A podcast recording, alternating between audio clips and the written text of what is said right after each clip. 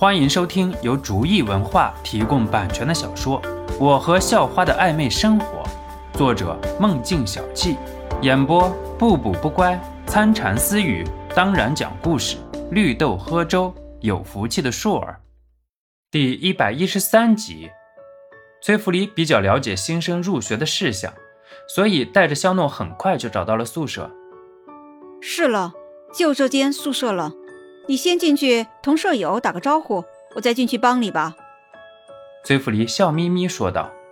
看着崔福黎的表情，肖诺本能觉得要有什么小阴谋，所以迟疑了一下。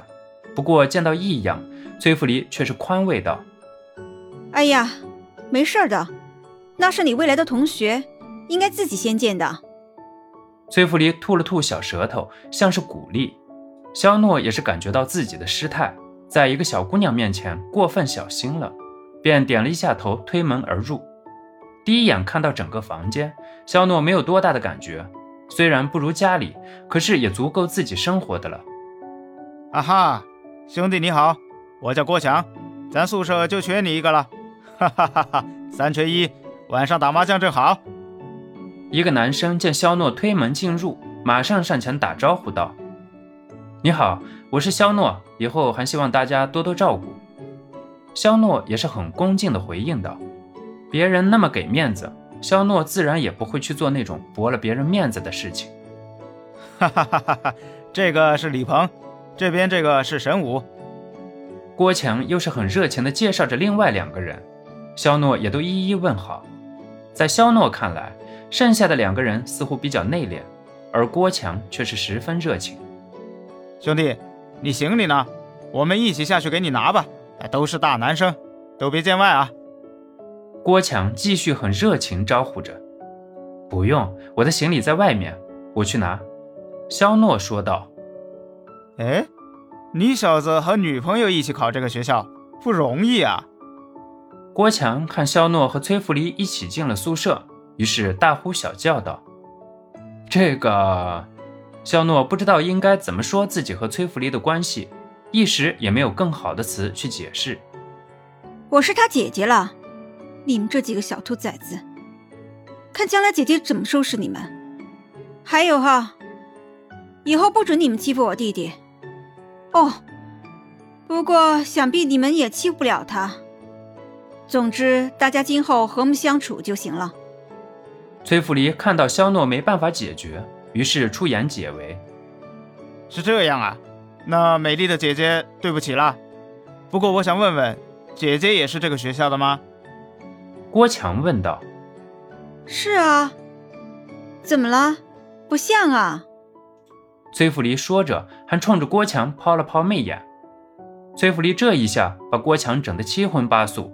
二十岁，正是一个男生荷尔蒙分泌最旺盛的年纪。郭强不自觉地想入非非了。哎，兄弟，你姐姐有没有男朋友啊？没有，帮兄弟说说。郭强碰了碰肖诺，在肖诺耳边小声说道：“行，我给你看着。”肖诺敷衍道。肖诺一直在想，崔福黎这个小妖精到底要做什么？虽然新生入学要整理的行李非常多，可是同样的。在五个人的齐心协力下，肖诺的床铺很快就整理好了。崔福黎让人看到了很贤惠的一面。几个大男生虽然做起细活来有点差距，可是也不差。而且李鹏和沈武两个人虽然话语不多，可是帮朋友做事也很认真。走吧，咱四个今天第一天相识，今后还要在一起生活四年，这就是一场缘分。走。一起喝酒去，这位姐姐，你也一起吧。小诺的姐姐就是大家的姐姐。郭强很热情地招呼道，尤其是对崔福黎这种一等一的美女，还是这个学校的学姐，将来能发生点什么，自然是极好的。崔福黎看着一副热心肠的郭强，掩面娇笑的前仰后合，追自己的人没有一千也有八百了，这种小计谋自然是能看得出来的。不过这里肖诺是主角，自己只是来帮助肖诺的，自然接下来的事情要听肖诺的安排了。这个恐怕不行了，我还有几个朋友，我们都是一起来的，中午约好了一起的，晚上吧，我请罪做东，大家再叙，你们看行不行？肖诺想到了隋先言等人，于是只能婉拒道：“那就叫上一起吧，多几个人也热闹。反正都是同龄人，大家没有什么说不开的。这次不会是嫂子吧？”郭强一脸坏笑道：“呵呵，是我女朋友。不过这次真的不用了，我还得去看看收拾好了没有。以后还有机会，大家一定都会认识的。”嗯，那好吧，那今晚一定四个人。不能少了。